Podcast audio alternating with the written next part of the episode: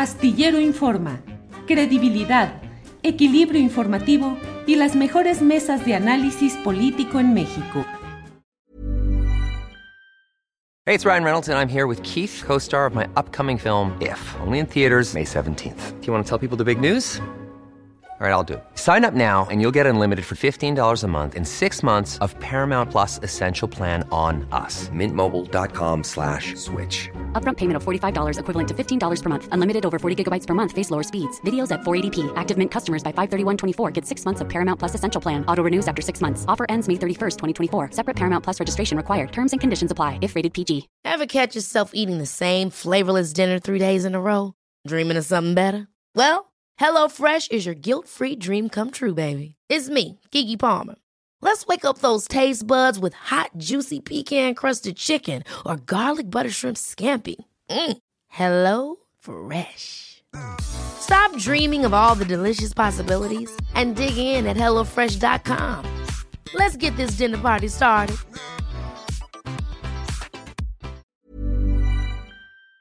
Para entrar a la mesa del más allá. Gracias a todos quienes están aquí en esta mesa del más allá que busca llevar una visión más allá de lo tradicional o de lo evidente. Ana Francis Moore, bienvenida. Gracias. por estar aquí. Hola. ¿Ustedes escuchan bien a Julio? Ah, Sí. es que entonces me voy a volver a conectar porque te escucho como, como de otro mundo, Julio. Me vuelvo a conectar. Soy de otro mundo, pero sí, sí, conéctate, sí, sí, sí. Y bueno, Horacio Franco, buenas tardes. Hola, ¿qué tal? Buenas tardes, querido. Buenas tardes, querido. Este, Fernando Julio, qué gusto es, con el público tan prendido también. Ya somos muchos ahora y faltan likes, siempre faltan likes. Hay que poner likes, por favor, a todos. Sí, pónganle, pónganle, por favor. Gracias, Horacio. Fernando Rivera Calderón, buenas tardes. Buenas tardes, me da mucho gusto saludarlos aquí en la- esta mesa del más allá. Y tú, que eres de otro mundo, y, y, este, y Ana es de, de Marte, y Horacio de Venus, y yo de, de- de Plutón, que ya ni planeta es. No, ya, ya, ya, no, imagínate. Oye, es que Eh, pasó la cosa más extraña, Julio. Te oí así de rarísimo. Sí, y dijiste, ya, este ya se transformó, ya le pegó el síndrome de la niña del exorcista o algo así. Yo dije, pues será su nueva propuesta periodística, este, ajá, está bien, ¿no? Se le Pues, entra. Pues casi, casi que así andamos a veces ya en el análisis y en la discusión política entre algunas cosas así y así. No, yo sabes que, sabes que me ¿Qué? puse adelante de este cuadro que es un Jonás. Si lo ven, se, está- se lo está tragando la ballena. Es de un gran pintor que fue mi alumno en el conservatorio, se llama Rodrigo Cruz. Es un extraordinario pintor que hizo este cuadro para una, un concierto que hicimos hace casi 30 años con Capela Cervantina del oratorio de Jonás. Pero me puse así porque estoy yo así de modelo. eh, yo fui el modelo para este cuadro, pero estoy así y, y sigo así ahorita con toda la cuestión de la oposición como está. así, me, así estoy yo con cara de oposición. Con cara de oposición. Ana Francis Moore, eh, que estuviste dos eh, programas, eh, dos programas fuera, así es que tienes el derecho de iniciar y el gusto, el privilegio de nosotros de escucharte como primera eh, intervención. ¿Cómo va el lenguaje de la política? ¿De veras va así todo confundido? ¿Vamos muy acelerados? ¿Vamos muy lentos? Eh, violencia verbal que presagia violencia física. ¿Cómo vamos en el lenguaje y en la política, Ana Francis? Bueno, yo vería varias esferas del lenguaje. Yo no sé si la violencia verbal este, presagia la violencia física. Creo que una de las cosas que ha prevalecido estas semanas ha sido el asunto de si los traidores a la patria, de si no, de si sí, de si eso es violencia política verbal o si no. Y luego ves que se acaba de disculpar Cuadri, ¿no? Y se dieron el abrazo de beso Acatempan, y abrazo, ¿no? sí. Beso y abrazo, que híjole, pues, híjole, Sí. híjole. Y luego regresó Cuadri a las andadas, regresó a lo A mismo. las andadas, sí. Disculpas cochinas, decía mi abuela, ¿no? Este, ajá, me- sí me disculpo, pero no, ¿no? Ajá. Este, pues esas cosas son muy divertidas. Em, lo que es, me parece como muy interesante es que yo me imaginaba, a ver, ¿qué significa que haya todos estos cartelitos de traidores a la patria y tal? Que yo francamente los he visto como muy presentes en la República de Twitter, ¿no? Y muy presentes en los noticieros y así, sobre todo en esta cuestión de, pero ¿cómo se atreven a no sé qué? Ahora, eso significará que si yo soy uno de estos diputados federales, traidor a la patria, voy a un restaurante y me le van a escupir a mi sándwich, significará que si me subo al taxi me la van a refrescar, significará que si voy por la calle me la van a refrescar. O sea, ¿qué significará en términos reales? Y eso creo que no lo sabemos.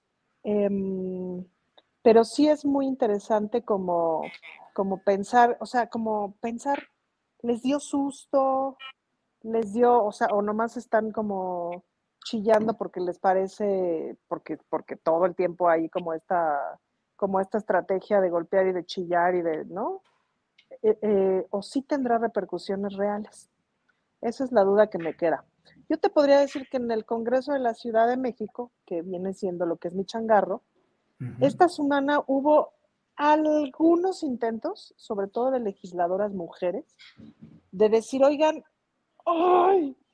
Podríamos estar discutiendo mejor, podríamos bajarle tres rayitas, podríamos estarle entrando a los temas de fondo, podríamos, ¿no? nos cuesta mucho trabajo, nos cuesta mucho trabajo ponernos de acuerdo en las pequeñas cosas y tenemos expresiones tales como nos vemos a la salida, ¿no? que, es así de, ay, me acordé de Gorilón, el de Archie, ¿no? Eh, sí, se, acuerdan, sí se acuerdan. claro que sí. todos los que estamos aquí nos acordamos de Archie que si es así de, de, pronto, sí nos mandamos entre mensaje entre legisladoras de los distintos partidos de por qué se la, ahora por qué se la están midiendo estos, ¿no? ¿Por qué llevamos dos horas alegando sabe qué? Porque además los, los señores de pronto se, la se suben a, a, medirse la, la capacidad de debatir. Este, en fin, pues, ¿no? Y no olvidemos, me disculpo por la posición, pero es que justo no estuve dos semanas por condiciones de salud y entonces estoy en una posición de recuperación. Este, entonces me disculpo por la posición, pero bueno, por la posición que no la posición política. Entonces, em, y no olvidemos que el mes que entra eh, empieza, o sea, que, que estamos en un periodo electoral en muchos estados, en seis estados, y en junio son esas elecciones. Dos de los estados, por ejemplo, se dice que eran los que quería el PRI a cambio de votar la reforma eléctrica y que se les mandó a la goma y por eso se hicieron evidentes en traidores a la patria. Entonces, bueno, ahí los distintos este, lenguajes políticos.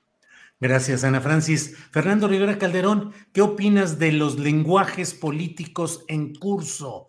Los que llegan a ese grado complicado de acusar a otros de traición a la patria, los que ya están llamando a bajarle una rayita a tanta beligerancia verbal, pero ¿qué lenguaje, qué idioma político estamos hablando actualmente, Fernando Rivera Calderón?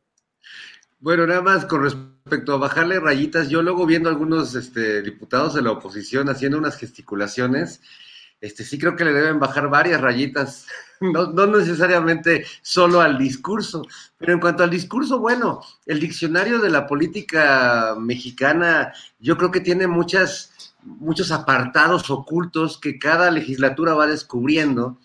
Y bueno, hemos visto que, que salen conceptos como ahora el concepto de traidores a la patria, que ya pues es llevar este vocabulario, a abrir como un, segmento del vocabulario del siglo XIX, ¿no? De la traición a la patria en los tiempos en los que pues realmente había comisiones que iban a ofrecerle el, el, imperio mexicano a Maximiliano, aunque ahora pues hay comisiones que van a ofrecerle los recursos mexicanos a las transnacionales, que es básicamente el mismo acto que implicaba traición a la patria en el siglo XIX. Lo que pasa es que creo que sí eh, en medio de la, del concepto de traición que creo que todos tenemos muy claro, creo que hemos perdido la dimensión de qué es la patria o qué es el objeto traicionado, ¿no?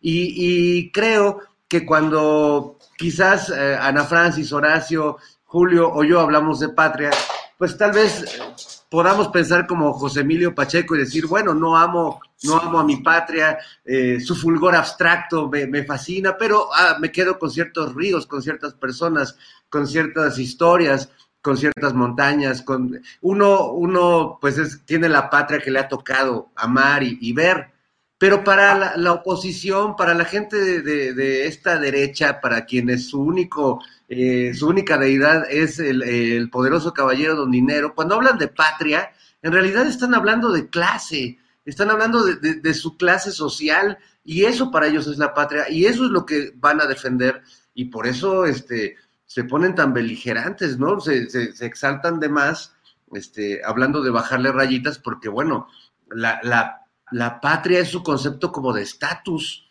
Entonces, defender la patria, pues es como ahora los diputados que van a defender la democracia, cuando en realidad, pues me parece que la reforma electoral eh, aboga por, por un, un, sistema más democrático, ¿no? Pero bueno, en fin, ese ya es otro tema, como decía la, la abuelita de, de los anuncios.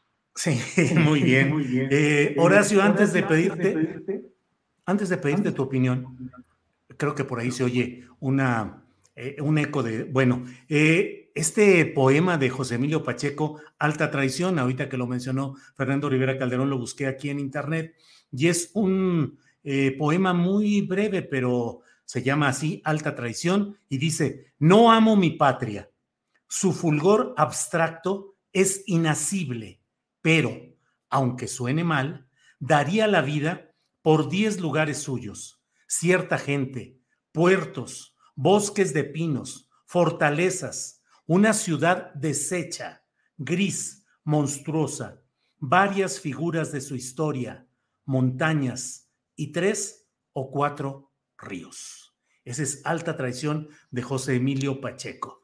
¿Qué opinas, Horacio Franco, del lenguaje?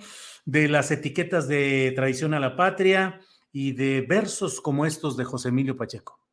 Mira, yo, yo acabo de sacar un tuit ayer que se me salió del alma. Lo voy a leer tal como lo puse. Dice, la oposición tiene tanta cola que le pisen que al irse en su triste y lamentable desempeño en contra de la reforma electoral, por decir algo, ¿no?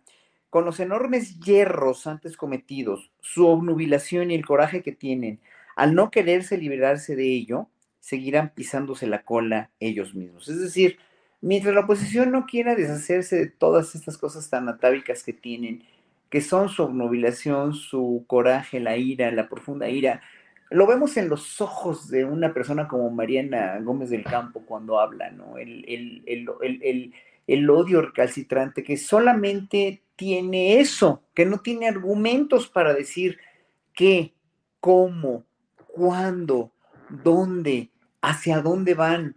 Lo mismo lo ves con cualquier otro legislador cuando, cuando habla Alito Moreno, ¿no? También es, eh, eh, es verdaderamente patético porque todo lo que dice en contra, lo que dijo ayer en contra de la reforma electoral no es otra cosa más que, más que dar de veras patadas de ahogado o nubilado por la ceguera, el odio y el rencor, porque pues, ¿quién tiene, quién transformó al INE en un monstruo realmente para, para, para, hacer todo lo que hizo. Bueno, eh, la primera administración del IFE con José Wallenberg no era tan, tan, tan, tan terrible, pero cuando llegó, eh, cuando llegó en, el otro sexenio, que llegó este, ¿cómo se llama el segundo, el segundo presidente del IFE? Este, Ugalde. Ugalde, este, este, eh, Ugalde, Héctor Ugalde. Que yo escribía en mi columna, decía Luis Carlos U. Fraude, pero es Luis Carlos Ugalde.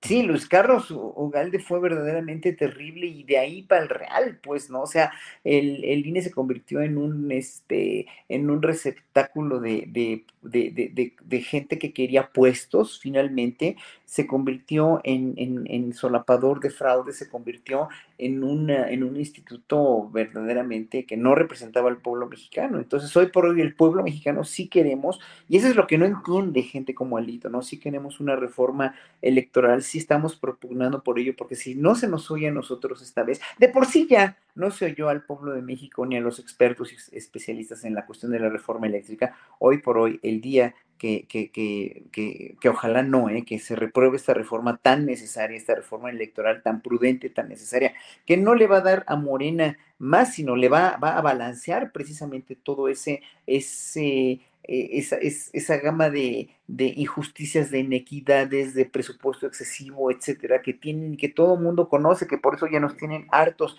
el INE con eso, al pueblo, a ellos no, o sea, y la gente que está adyacente a ellos con su hashtag defendamos el INE, pues sí, defendamos el INE de gente como, como Murayama, ¿no? Como Córdoba, en realidad, o sea, hay que defender al INE y sí hay que tener un instituto electoral con una nueva directriz y con una nueva, este, con una nueva eh, característica, pues, y un, nuevo paradigma. Ahora, de la cuestión de traidores a la patria, pues ya lo dijimos la semana pasada, o sea, si no son eso que son, por haberle realmente cedido, por haber votado en contra del pueblo mexicano y en pro de compañías extranjeras, pues obviamente es lo mismo que hizo Santana, es lo mismo que han hecho tantos traidores a la patria que, que, que, que, son traidores a la patria. No, no, tiene otro nombre, pues, si no se está agrediendo a nadie. Pero además, ¿Qué, ¿Qué, hizo Alito Moreno con, con un este con, con, con, el diputado eh, de Campeche que renunció al PRI y que se fue a las este que votó por la reforma electoral, pues le llamó traidor a la patria, ¿no? Y ahora ya muy, muy este campante dice que no, que ese término no se debe de usar porque no es correcto. Pues es que no, juegan una doble moral que pues diario los expone el presidente, ya para qué necesito exponerlos yo, ¿no? Y bueno, pues el poema de Emilio, de José Emilio Pacheco es pues, una preciosura, y obviamente, pues sí, mira, la traición a la patria eh, es traición a la patria, no digo más. Gracias, Horacio. Ana Francis Moore, por favor, dinos qué opinas de la propuesta de reforma electoral que ha presentado el presidente López Obrador. Te pido en dos planos. Uno, si crees que es viable, si crees que realmente puede salir en la realidad política de hoy, uno, y dos, los aspectos que tú le veas eh, positivos o negativos a esta propuesta. Bueno, creo que primero hay que como entenderla bien. A mí me cuesta mucho trabajo la matemática electoral, o sea, el asunto de tal proporción y no sé qué, le sumas tres, le restas ocho y cuatro que llevábamos, este, me cuesta mucho trabajo entenderla. No es un tema al que le haya yo entrado de fondo. A partir justamente de esta reforma, pues me estoy empezando a informar porque una de las cosas que me parece que una tendría que hacer es justamente poderle explicar a la gente. Entonces, hasta que no lo entienda yo, pues no lo puedo explicar. Hay dos cosas que me parecen, tres cosas que me parecen muy importantes. Reducir el número de diputados y diputadas, de senadores, etcétera, en todos los congresos, empezando por el federal, sí me parecería muy importante. Em, porque sí me parece que somos demasiados, que son demasiados y que somos demasiados y que podríamos ser menos. Eh, incluso en la Ciudad de México, que es una ciudad tan complicada, con tanta gente, somos 66 y el Congreso la verdad es que se detiene, o sea, cuando hay como parálisis o, se retrasan los asuntos, no es porque seamos muchos, es porque somos muy necios, pero no es porque seamos muchos, pero de todos modos me parece que podríamos ser menos. Ahora, ¿cómo se reduce ese número si se bajan las pluris o si más bien se cambia la fórmula de representatividad eh, proporcional? Que creo que eso es lo que me parecería más interesante. La representación proporcional es buena y es importante eh, y no necesariamente se puede dar por el voto directo.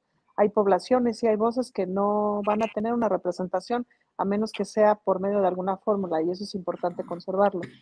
Em, pero otra de las bondades que estaba yo leyendo entre las explicaciones de esta reforma eh, es, me parece, como evitar, todavía no entiendo bien cómo, pero el asunto de evitar las alianzas perversas. Que vaya que hay alianzas perversas, pues, ¿no? Eh, y eso me parecería importante. Pero lo que me parece central es que sea más barato. O sea, la neta es que sí. Sí creo que los partidos políticos deben de tener menos dinero eh, sí creo que las elecciones deben costar menos, pues, ¿no? Y que en general eh, todo este sistema, pues debe de costar menos, porque, porque no está basado en eso su eficiencia, pues, ¿no? Gracias, Ana Francis. Eh, vamos eh, con Fernando Rivera Calderón. Fernando, por favor, habilítese usted como cuasi consejero electoral o especialista rotundo en asuntos electorales y díganos qué piensa sobre esta propuesta. Bueno, podría ser consejero en, un futuro no muy lejano, cuando los consejeros sean elegidos por el pueblo bueno y no por las, los partidos políticos, que creo que ahí sí coincido coincido, no, entiendo cómo les da tanto escosor a los defensores de la democracia mexicana que se proponga que los consejeros sean elegidos democráticamente. Veo ahí un, un despropósito en la crítica. Eh, claro, se dice que esto puede igualmente ser eh, secuestrado por los partidos políticos, pero creo que el hecho de que participe la sociedad, que haya un voto de por medio, le da una legitimidad que los consejeros actuales no tienen. No sé si, como, como tú planteas, Julio, sea viable después de lo que pasó con la reforma eléctrica.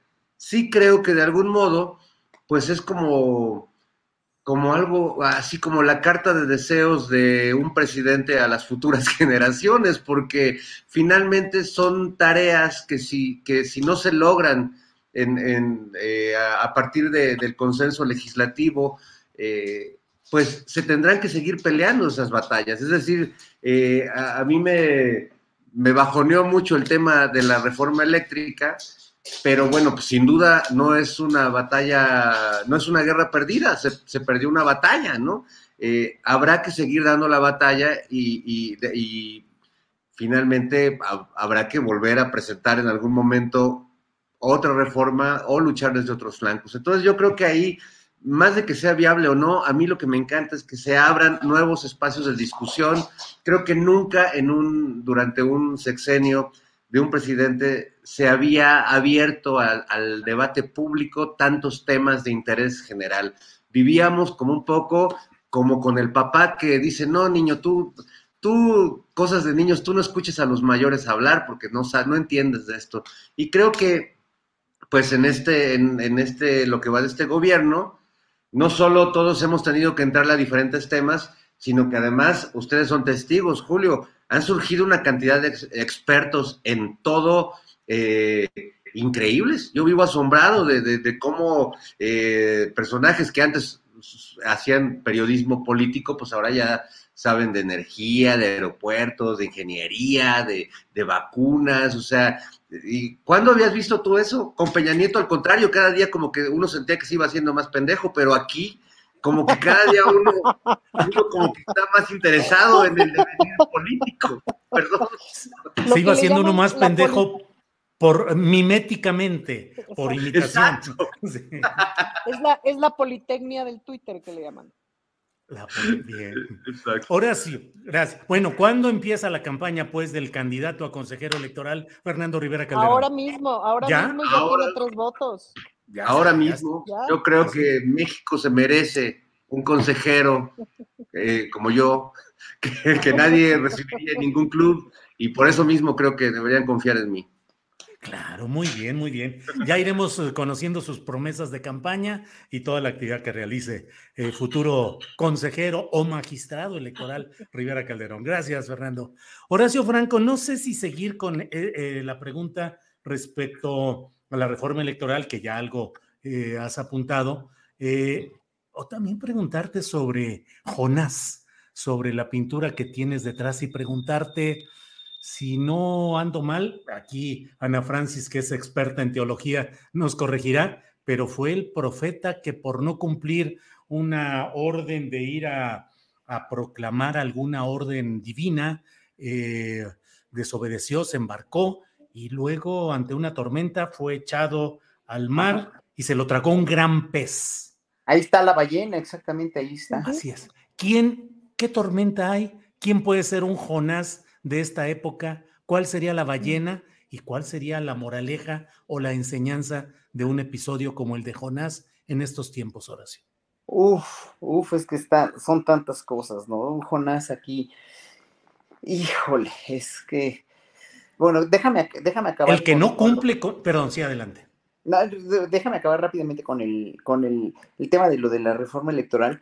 El, el, gran mérito o la gran virtud de esta reforma es que el presidente lo que quiere es empoderar al pueblo con las, con las autoridades electorales, de las cuales hoy por hoy todos los ciudadanos estamos completamente inermes. Y esa es la gran, o sea, si se va a redistritar el país, si se va a, cambiar, eh, si se van a cambiar los plurinominales, etcétera, etcétera, eso ya es una cuestión más técnica. Las cuestiones técnicas a veces a los ciudadanos nos abruman o simplemente nos, nos, eh, nos sesgan un poco el interés pero, pero el interés nacional está en que las elecciones son muy caras, eso es Vox Populi, que los consejeros ganan un dineral que no se lo merecen, eso también es Vox Populi y que, y que pues, realmente la han tomado en contra del partido en el gobierno porque no han multado o no han cesado candidaturas de otros candidatos de otros partidos y de Morena sí. Y eso es Vox Populi, se sabe y está totalmente comprobado. Hasta ahí con eso, ¿no? Entonces, por eso queremos,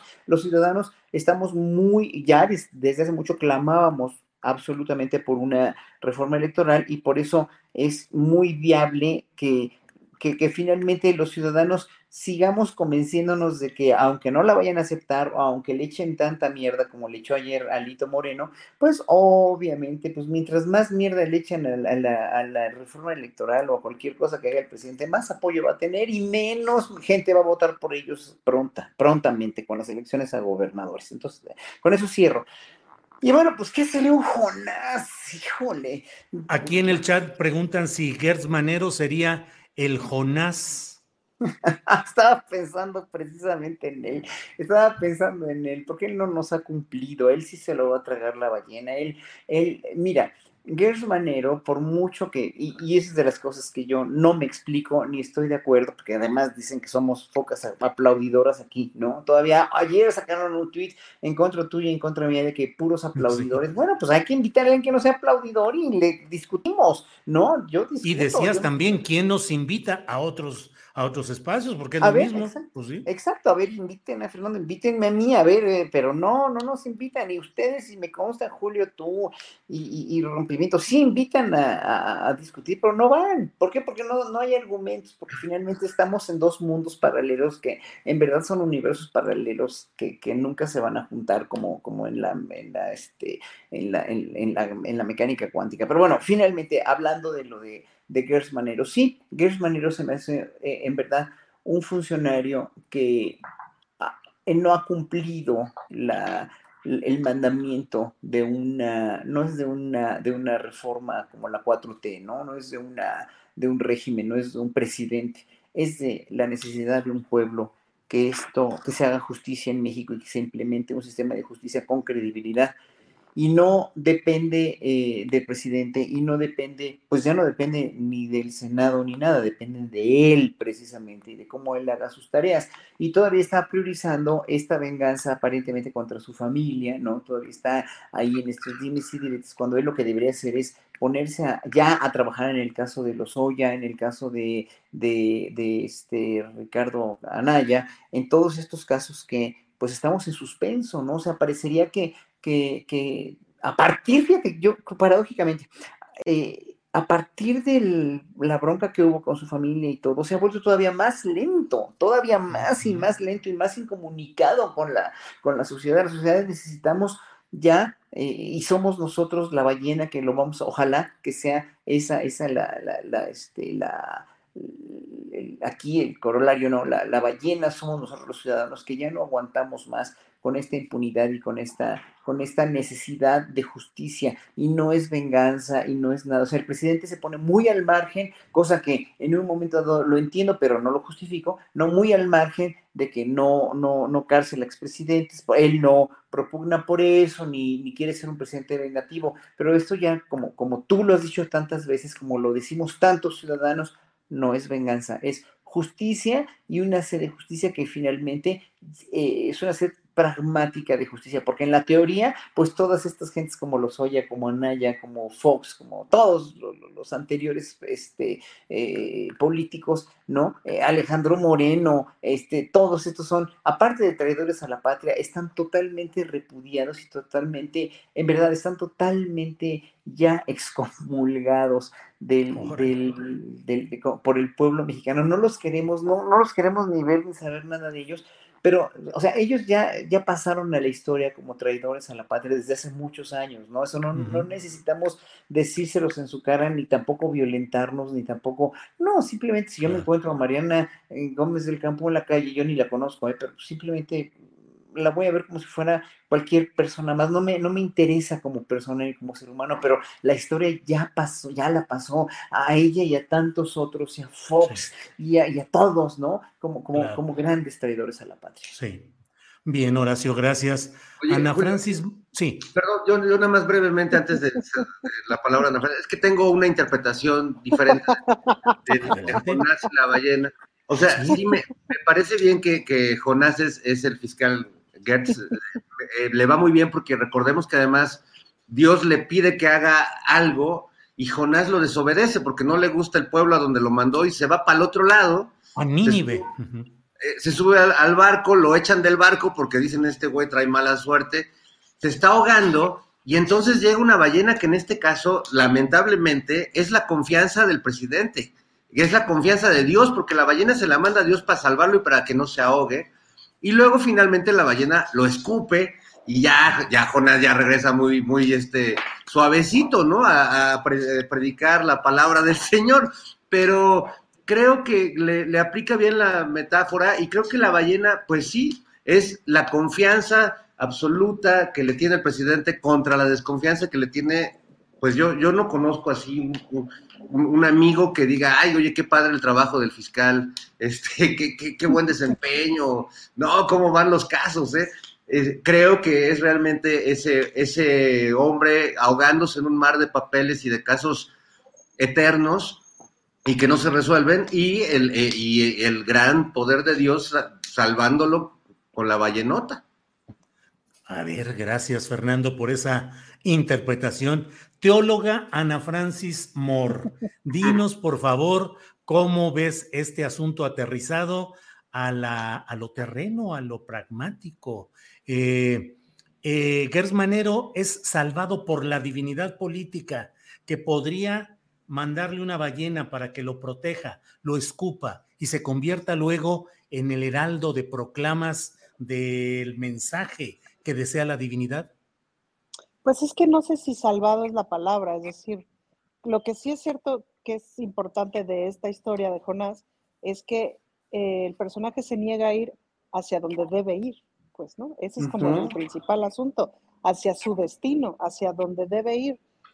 Y si no vas hacia tu destino, te traga una ballena, pues, ¿no? Y claro, con el favor de Dios, la ballena te escupe donde sí tenías que ir, pero no está padre que te traiga una ballena, digamos, ¿no? Eh, entonces, creo que pasa un poco como, em, como esta, esta historia que me contó alguna vez Jesús. Rodríguez, que no sé si sea una historia cierta, pero podría serlo, en donde a Ruiz Macié eh, lo mató lo, manda a matar Raúl Salinas de Gortari, pero Raúl Salinas de Gortari le encarga a alguien y le dice, te doy 6 millones de pesos para que mates a este güey. Y entonces ese alguien se lo encarga a alguien y le dice, aquí están 4 millones de pesos para que vayas y mates a este güey. Sí, sí, ahí voy. Y ese a su vez le encarga a alguien que le dice, ahí te van 500 mil pesos para que mates a ese güey. Sí, sí, ahí voy. Y ese alguien le, no, y así se sigue pagando y finalmente el que comete el asesinato me parece que le pagaron 50 mil pesos, le dieron un rifle que no servía y su plan era me trepo un taxi y me voy a la tapo. Es decir, el PRI, con su corrupción, se mordió la, la cola y sin duda que fue uno de los episodios que marcó su caída. It's that time of the year. Your vacation is coming up. You can already hear the beach waves. feel the warm breeze, relax, and think about work. You really, really want it all to work out while you're away.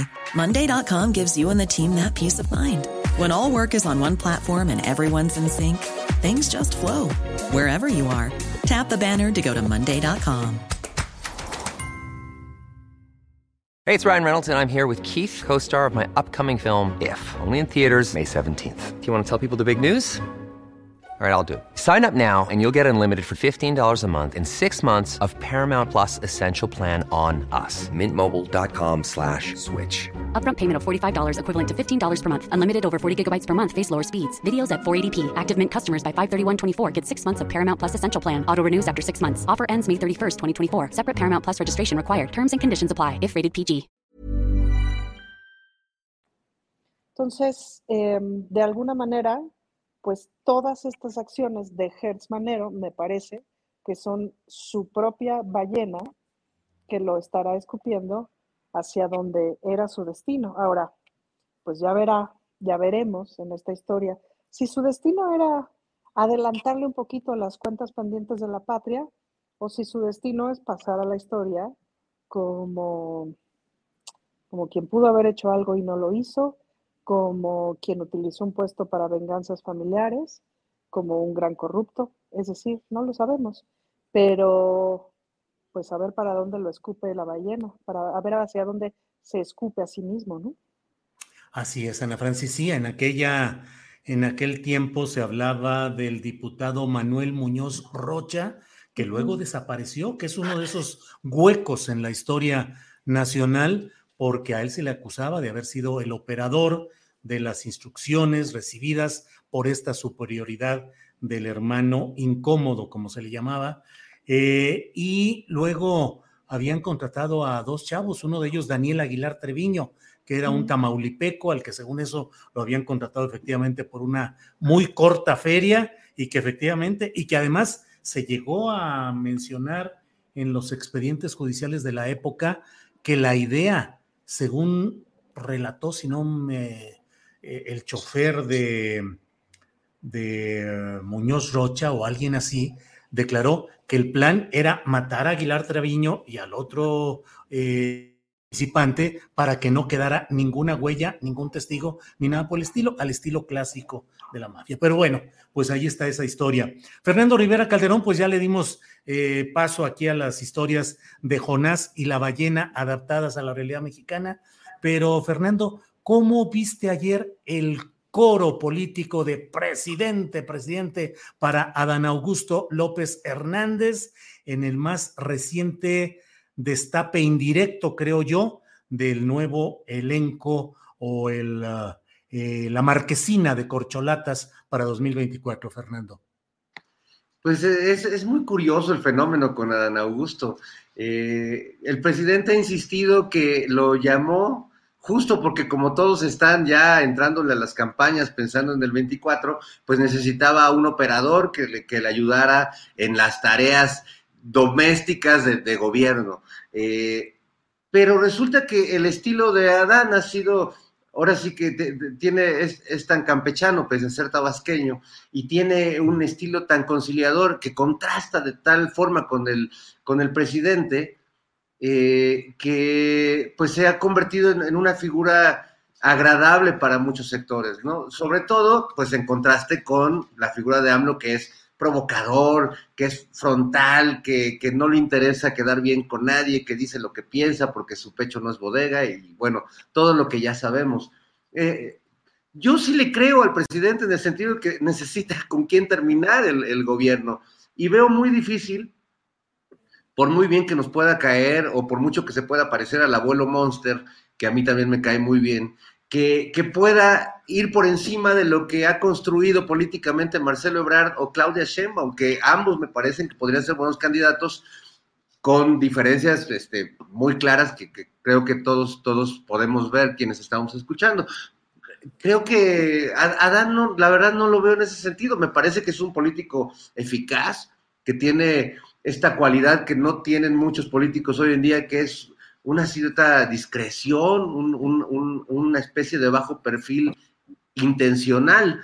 Eh, a mí me cae bien y me parece que es lo que necesita un, gobierno donde dos de sus, eh, donde varias figuras importantes pues están pensando ya en el 24 y están enfocando sus energías hacia allá. Yo no sé si a Marcelo le dé mucho tiempo, porque veo que siempre anda, este, enfriega el pobre y como que suda y no, no, no le da la vida.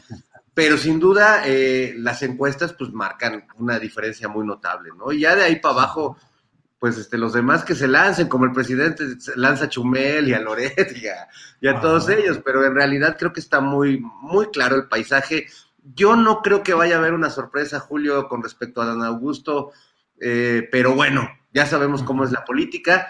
Yo sí creo que, eh, a diferencia de los, los, décadas donde convivíamos con el tapado y con ese candidato que siempre era una decisión presidencial, aunque tenemos al autócrata, pues creo que justamente ahora no está funcionando así la cosa. Pero bueno, es una impresión personal, habrá que ver, como dicen este, los payasos de Twitter, al tiempo.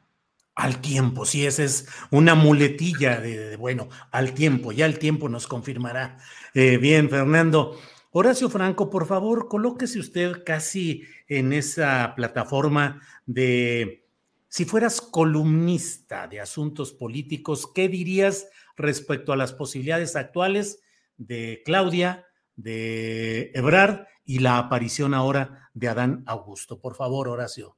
Mira, hace, hace varios meses decía yo que era muy temprano para enunciar un, un posible candidato de Morena pero hoy por hoy ya, ya eh, estando las cosas tan, tan desarrolladas, ya faltando menos, ya faltando seis, siete, ocho meses menos de cuando enunciábamos esto en algún programa aquí, hoy por hoy yo estoy como, eh, no, no sé, yo lo dejaría, yo lo dejaría de veras al criterio de la elección interna de Morena, obviamente creyendo la palabra del presidente, ¿no?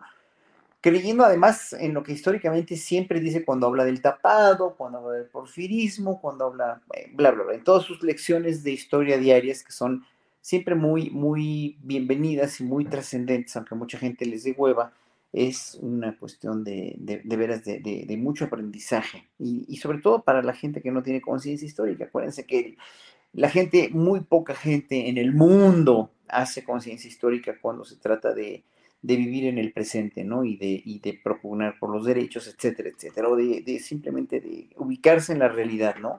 Somos gente que olvida muy fácil los seres humanos. Entonces el, el presidente, al hacer esto, se está lavando las manos y se está curando en salud, lo cual me parece muy bien, pero obviamente no deja de tener él personas como estas tres que, que mencionaste. Y obviamente a Monreal, pues otro Jonás, aquí decía alguien de la, de la audiencia que pues Monreal sería otro Jonás y en realidad, pues sí, no lo menciona porque no lo considera, evidentemente, porque Monreal se ha alejado muchísimo del presidente y pues con sus razones políticas, sus razones de político también de, mucho colmillo y de una persona bastante visceral que está bastante, bastante herido, que no resentido, no creo que esté resentido y si está, pues que se lo trate, ¿no? Con, con, con terapia, porque esos resentimientos no se pueden tener en la política, porque pues hoy mismo lo dijo López Obrador, ¿no? Ebrard no, está, no estaba resentido con López Obrador cuando López Obrador sería el candidato ganador de Morena para la elección presidencial. Y entonces,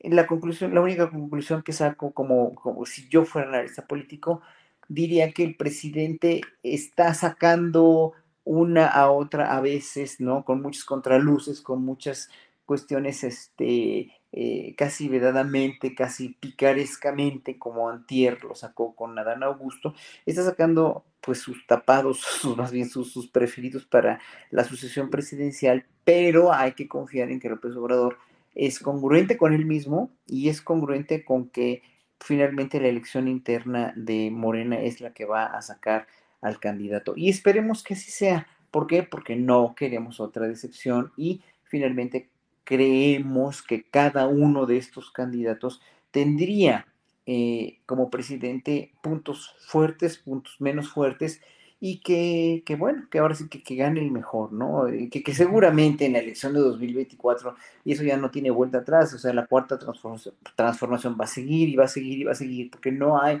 quien le ponga freno a esto, porque aquí hay una, alguien de la audiencia, algún, algún, algún, algún, algún, alguien que está con la, este, con la oposición que dice que, que, que, que, que no, que no nos que los chairos no nos podemos comparar con los ciudadanos, o sea, que no, no nos nombremos ciudadanos porque los ciudadanos están muy en contra de, de López Obrador. Bueno, 71% de los, de los chairos entonces que, que, que hacen la, que, que, sacan las, las encuestas de, de, preferencias presidenciales en el mundo, pues son chairos, somos chairos, está bien, escogieron chairos. Tiene razón, la gente no quiere a López Obrador, como dice la oposición, están hartas de López Obrador, están hartas de este sistema, de esta dictadura, están hartas de que el país esté cayendo a pedazos, como dijo este señor imberbe de Alejandro Moreno, que dice, no, no, es que no es posible que estén tan ciegos, pero bueno, pues allá ellos, hombre, nos vamos a seguir comunicando así, de esta forma, de esta manera, total y absolutamente, cada quien por su lado, pero sí el 71% de la población se aprueba López Obrador y espero que siga alguien que pueda continuar el gobierno o la forma de gobierno de, con, estas, con todas estas cuestiones que no populistas, que no dictatoriales, porque esos son fantasmas que se inventan ellos para poder este, seguir este, conservando sus privilegios. Gracias, Horacio. Ana Francis Moore, hay quienes desde la oposición dicen que en términos de cambios trascendentales políticos, el gobierno del presidente López Obrador ya llegó a su límite, que a partir de ahora solo va a ser administrar eh, pues la evolución de su proyecto, pero ya sin las grandes reformas trascendentales, ni la eléctrica, ni la electoral. Veremos qué pasa con lo de la Guardia Nacional al tiempo como dice, como recordó ahorita Fernando Rivera Calderón, ya lo veremos al tiempo, pero eh, no hubo reforma fiscal. ¿Crees que el tiempo político de los cambios trascendentes hasta aquí llegó? No, no para nada. Todavía queda un tote, pues. Lo que pasa es que también siento que, o sea, que vienen tiempos en donde, en donde vamos a empezar a ver resultados de los cambios políticos que ha habido. Es decir, no hubo una reforma eléctrica como la que queríamos, pero sí hubo una serie de avances en ese sentido. No sé si vaya a haber una reforma electoral o no, es decir, a lo mejor algunas cosas se logran. Claro, yo tengo un optimismo a prueba de balas, tengo que aceptarlo, pero a lo mejor sí puede haber una reforma electoral. Yo no sé si podría haber una reforma fiscal, la verdad es que esa sí sería mi esperanza, pero lo que sí ha habido es una mucho mejor recaudación fiscal, que eso es muy importante pero me parece que el mayor cambio de todos y que ha tomado también ciertos rumbos inesperados es el cambio cultural. Em, el cambio cultural en términos de la participación ciudadana, es decir, como si no sé si vayamos a pasar a una democracia más participativa y menos representativa en términos de reforma electoral, pero sin duda en términos de la práctica, sí estamos pasando a una democracia mucho más participativa y sí hay un coro de voces distinto, em, unas otras opiniones y unos otros protagonismos.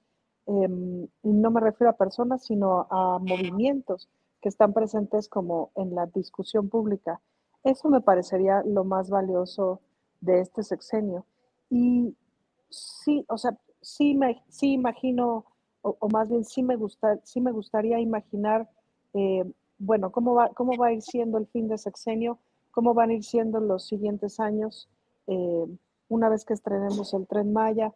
¿Cómo van a seguir siendo los, los años que vienen eh, con los cambios que está habiendo en la SEP? Es decir, lo empezaremos a ver pronto en términos de la educación de las criaturas, empezaremos a ver pronto en esta transformación tan importante que está habiendo en salud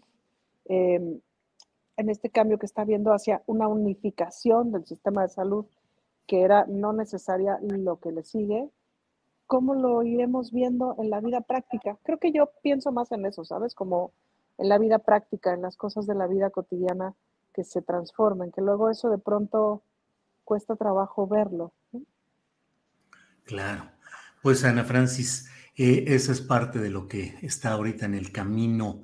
Fernando Rivera Calderón, eh, terminó la llamada entre la, comunicación entre el presidente de Estados Unidos y el presidente de México. La portavoz de la Casa Blanca dijo que eh, la conversación había estado centrada principalmente en migración. Dijo la mayor parte de la conversación fue sobre migración, eh, sobre cómo coordinar una estrategia para reducir la migración en la frontera. La portavoz dijo, el tono de la llamada fue muy constructivo. Además, dijo, esta no era una llamada en la que el presidente Biden estaba amenazando al presidente mexicano de ninguna manera. ¿Cómo ves estos temas? ¿Cómo ves el, tema de la migración y la presencia, pues al menos desde mi punto de vista, cada vez más eh, imperiosa, más eh, aplicada de intereses de Estados Unidos a través de su embajador sombrerudo, Ken Salazar, eh, en todos los terrenos de la economía y de la política mexicanas. Ya sé que no eres internacionalista, Fernando, pero eres un opinador versátil. Por favor, Fernando. Soy un, eh, como, como, decía López Portillo, un experto en generalidades, mi querido Julio. Así es, así. Y los periodistas lo que sabemos es preguntar, no nos sabemos las respuestas, pero preguntamos y como quiera ahí elaboramos. Adelante, Fernando. Mira, ha, han cambiado las formas y sobre todo después de haber escuchado a Donald Trump ahora en su regreso sí. triunfal, eh, hablando de, de, su encuentro con López Obrador y diciendo que nunca había visto a alguien doblarse así, cuando lo amenazó literalmente, porque la amenaza fue, fue pública, de, de la, los castigos que iba a haber en términos económicos y comerciales a México si México no cedía. Yo lamentablemente creo que lo único que han cambiado son las formas políticas, que se agradecen, ¿no? Se agradece no tener un presidente de Estados Unidos que esté eh, hostigando desde el discurso y desde los actos a la comunidad eh, mexicana, a los mexicanos en México y a los mexicanos en Estados Unidos. Siempre es bueno un, un eh, discurso conciliador, más empático, pero la política sigue siendo la misma y el problema de la migración sigue siendo un, un tema donde no, no hay un acuerdo eh, aún eh, entre los países que están involucrados en este tránsito de tantas, eh, tantas miles de personas que siguen llegando, que siguen pasando, que no hay manera de frenarlas a todas, que cada vez van a ser más, que tenemos que aprender a vivir con ellos pero pues no como, no como la señora Le Pen, ¿no? Eh, que aprender a vivir con ellos es como pues buscar exterminarlos o simplemente impedirles el, el, paso, sino encontrar una manera conjunta. Mientras los Estados Unidos no cambien su postura, que sigue siendo la misma de Trump, que es de México tiene que ser nuestro muro humano, nuestro muro territorial, y utilicemos incluso a la, a la Guardia mexicana para que nos ayude en esa contención de toda esta gente, pero no, eh, no, va, no va a durar mucho esa solución. Y la verdad es que los gringos tampoco es que tengan una política de una visión muy a largo plazo, ven lo inmediato, eh, les falta, creo, y no solo a los gringos en general, a, los eh, presidentes de los países más poderosos tener esa visión a largo plazo, y creo que no están viendo que sus medidas de retención tienen una fecha de caducidad, porque cada vez van a ser más migrantes y cada vez nos vamos a ver eh, más obligados a, a, pensar este tema de un modo distinto. Es, es lo que pienso. Sí. Gracias, Fernando. Eh, Horacio Franco, sobre este tema de esta llamada o esta comunicación que hubo hoy entre los presidentes de México y de Estados Unidos, de las palabras de Trump y de otros temas similares, te pediría, porque ya estamos en la parte final, nos quedan dos, tres minutitos, si nos haces algún comentario, yo te voy diciendo cuando ya estemos al final para despedir la transmisión del canal 22 y seguimos luego nosotros aquí en el canal. Por favor, Horacio. Mira, rápidamente, la relación de México con Estados Unidos es una relación que se tiene que manejar siempre con muchísimas pinzas, con muchísimo cuidado, porque es un país demasiado poderoso todavía para como estamos con, con en México, ¿no? Es un país demasiado intervencionista, es un país con muchos intereses económicos en todo el mundo y también en México, es un país que todavía tiene, está, está perdiéndolo, sí, pero poco a poco, lentamente, la sartén por el mango. Y tenemos un tratado de libre comercio con ellos, estamos, estamos hasta el cuello inmiscuidos y mezclados con ellos. Entonces, es una, es una relación que se tiene que manejar con pinzas, por eso las declaraciones de Trump que finalmente también ese día hizo declaraciones muy fuertes en contra de la misma Angela Merkel y también hizo declaraciones en contra de no me acuerdo cuántos líderes mundiales. Trump es un impulsivo, compulsivo, mentiroso, terrible. Fue presidente de Estados Unidos y la gran, la, el, de veras, el gran mérito de Andrés Manuel López Obrador fue llevar la fiesta en paz con un energúmeno loco como este cabrón. Pero bueno, finalmente, ahora, con Biden, pues también lo, lo tiene que llevar bien. ¿Por qué? Porque es la política internacional de México es el presidente de Estados Unidos, es el presidente de México, y yo creo que lo está llevando bien. La, la, cuestión aquí es que son demasiados intereses, son demasiados migrantes, son demasiados intereses económicos, y claro, obviamente pues todo tiene que ir con la fiesta en paz, porque ahorita, tanto hace 20 años lo decíamos, 30, 40, 50 años, estamos tan cerca de Estados Unidos que no nos conviene verdaderamente pelearnos con ellos, ¿no? Y sí, este, obviamente, la, eh, como magnimizó la respuesta de Marcelo Ebrard, este Donald Trump, de cuando, cuando iban a poner los aranceles, pues no era para menos, o sea, ¿qué, haría, qué hubiera hecho Marcelo Ebrard? O sea, ¿qué haces si te van a poner esos aranceles? Ponerte al tú por tú con ellos para que después te salga cola y ocasiones una crisis social y económica en México que no se ocasionó obviamente yo no estoy defendiendo a ultranza a Ebrard, pero, o sea, no hizo mal, no, no, o sea, ¿qué hubiera pasado? habiendo sacado un orgullo que nos hubiera costado mucho más. Yo creo que la relación de México con Estados Unidos está manejando bien y le están manejando de una manera muy táctica y bastante más inteligente, como lo dijo o lo insinuó Fernando hace ratito, bastante más inteligente de como los gringos eh, eh, eh, tratan de manejarla así a bote pronto y con esa inmediatez a la, cual ellos están acostumbrados ahorita, porque pues poco a poco se les está cayendo el teatrito. Horacio, muchas gracias. Y bueno, llega el momento de que le digamos adiós a, a quienes nos ven desde Canal 22. Gracias, gracias. Seguimos aquí, aquí seguimos con todo la mesa del más allá. Gracias. Bueno, y seguimos nosotros en nuestro canal en nuestro canal de YouTube. ¿Por qué te ríes así, Porque a Fernando le da risa y entonces a mí ese señor me da mucha risa. ¿Nomás de verlo? Claro, Julio, yo lo veo a este y ya me puse de buenas. ah, hombre, fíjate nomás. Tiene una cara muy simpática.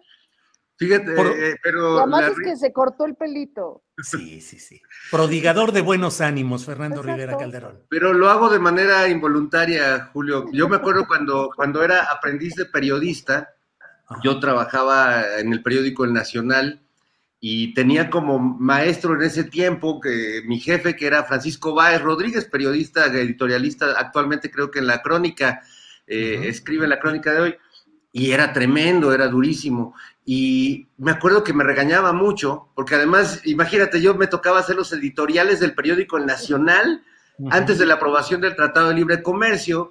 Yo estudiaba en la UAM, era, y sigo siendo una persona de izquierda, pero pues tenía que hablar a nombre del periódico del Estado, y eran mis pininos, entonces este me, me, rompía mis textos y me decía, no, así no, esto no tiene que ser así, este, esto es otra cosa. Y cuando me regañaba yo me reía, y él se exasperaba mucho porque me decía, güey, ¿por qué te ríes si te estoy cagando? O sea, no, no hay, y yo me reía más, porque, pero me reía de que estaba muy nervioso, la verdad, y, se me quedó, por eso me río todo el tiempo, Julio, no creas que es ah. felicidad. Ah, no es felicidad, que coste. No. Bueno. Es pura amargura. Es pura amargura. Estamos ya en la parte final del programa. Nos quedan unos dos minutitos, tres minutitos por persona para este momento de los sabrosísimos postres. Ana Francis, por favor.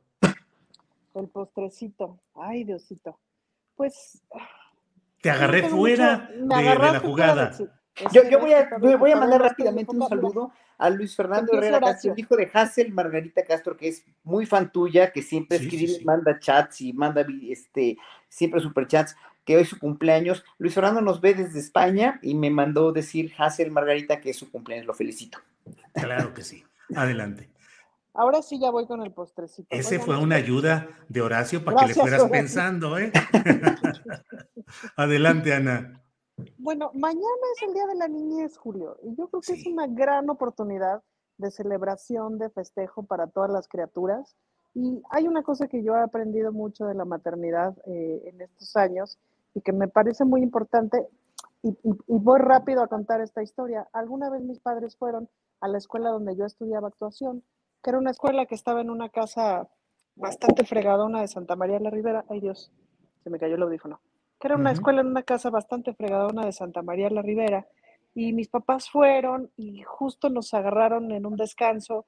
Y pues los actores, en, cuando estamos estudiando, actores y actrices, cuando estudiamos, pues estamos en pants y todos sudados y no sé qué, porque además clase de danza. Mis papás llegaron elegantes, vestidos divinos. Creo que mi papá está con sombrero. Y claro, vieron que de pronto su nenita, su nena de Churubusco, estaba ahí metida con esta bola de gañanes pensaron que era muy mala idea, pues, ¿no? Y se atacaron horrible y, yo creo que en su imaginación yo iba a acabar debajo de un puente inyectándome heroína. Todo esto lo digo porque la verdad es que yo tomé las mejores decisiones para mí y desde la óptica de mis padres, pues no se veían bien, pero yo tuve razón porque estaba decidiendo sobre mí. Y una de las cosas que he aprendido de la maternidad es que hay muchas veces que mis hijos toman decisiones sobre sí mismos y que yo me ataco y me muerdo las uñas. Y la verdad es que han tomado buenas decisiones para sí mismos, aunque yo esté segura de que no. Y una de las cosas que he aprendido de la maternidad es que buena parte del trabajo tiene que ver con acompañar a estas personas a que sean quienes vayan a ser, porque además siempre es una sorpresa. Entonces, el día de mañana, que es el día de la niñez, yo creo que el mejor regalo que les podemos dar a las criaturas es acompáñenlos a donde vayan, a donde estén yendo. Y cuando sientan gacho, cierren los ojitos. Pero generalmente las criaturas tienen razón sobre sí mismas. Y ya, fin del postrecito.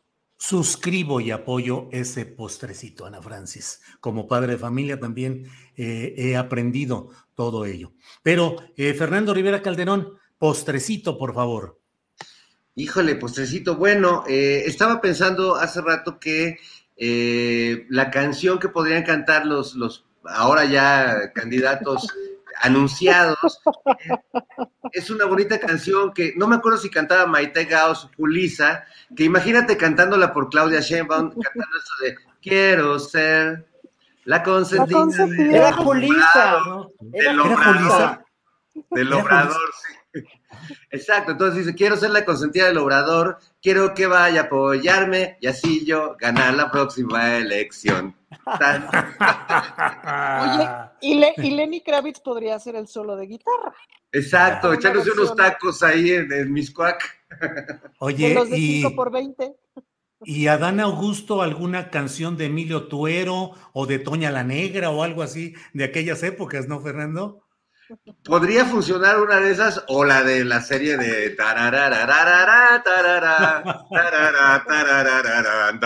y ya sale Herman Monster y toda la banda y, el abuelo, porque la verdad sí, sí le da un aire muy tremendo. y Marcelo, algún, alguna tonadita francesa, ¿no? La vida en rosa. La vida en rosa. Bueno, gracias, Fernando. Horacio Franco, la parte final, postrecito, lo que tú desees, por favor. Pues voy a ser muy anticlimático y voy a, quiero reflexionar sola. Sí, la verdad, sí, sí, quiero ser muy anticlimático porque es pertinente, en verdad, reflexionar sobre Devani y toda, toda, toda este, este entramado tan trágico de, de la Fiscalía y del gobierno de Nuevo León pues a ver si así los neolonenses aprenden un poquito a reflexionar un poquito más por quién van a votar. Nada más cierro con eso, porque de veras duele mucho, es terrible cómo se suceden las cosas, es terrible el que quieran tapar el sol con un dedo y es terrible la manera en la que el gobernador de Nuevo León en verdad este, siguen, siguen manejando esto, ¿no? O sea, eh, bueno, eh, ¿qué se puede esperar de un gobernador? Y de una esposa que finalmente hicieron una campaña a través de Instagram y de, y de todo esto, ¿no? O sea, no, no, no se puede esperar más, pero bueno, ahora sí que hay que reflexionar, hermanos de Nuevo León, voten en verdad, digo, no había opciones, Julio, pues tú, tú entrevistaste a esta mujer y tú la sacaste del, de la enorme mentira, pero no había opciones, pero híjole, haber votado por este hombre tan, tan inexperto y por un hombre que hizo una campaña así y por quien lo respalda, que es un movimiento ciudadano verdaderamente cuya yo creo que la única persona que vale la pena ahí es Patricia Mercado y todo lo demás se les cae a pedazos también. Es muy trágico, es muy difícil, es muy terrible y me duele mucho por los padres de esta de, digo, por los padres de esta muchacha que en verdad se, o fue pues ha sido como para ellos como para todos los padres que han visto a sus hijos y a sus hijas morir y desaparecer, pues es terrible. Y no quitemos el dedo del renglón de eso y que se tienen que poner ya a trabajar en ese sentido. Sí, cierto, Horacio, y cierto que, bueno, aunque resulte anticlimático, era un tema que es necesario que hablemos y que platiquemos. Bueno, pues en esta ocasión son las 3 de la tarde con 3 minutos. Eh, eh, agradezco a todos. Ana Francis, gracias por estar aquí. Buenas tardes. Gracias, adiós amigos. Fernando Rivera Calderón, gracias y buenas tardes. Gracias, un gusto y gracias a todos los que ya me han ofrecido su voto anticipado en mi candidatura ciudadana como consejero de lo que, lo que se vuelva el INE. Vamos, Muy bien. vamos. Vamos, sí, sí, adelante. Yo preferiría lavar los baños de línea a ser consejero. Gracias.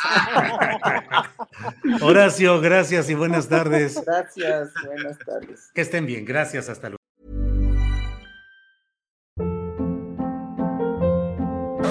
Hold up. What was that? Boring. No flavor. That was as bad as those leftovers you ate all week. Kiki Palmer here, and it's time to say hello to something fresh and guilt-free. Hello Fresh. Jazz up dinner with pecan-crusted chicken or garlic butter shrimp scampi. Now that's music to my mouth. Hello Fresh. Let's get this dinner party started. Discover all the delicious possibilities at hellofresh.com. Para que te enteres del próximo noticiero, suscríbete y dale follow en Apple, Spotify, Amazon Music, Google o donde sea que escuches podcast. Te invitamos a visitar nuestra página julioastillero.com.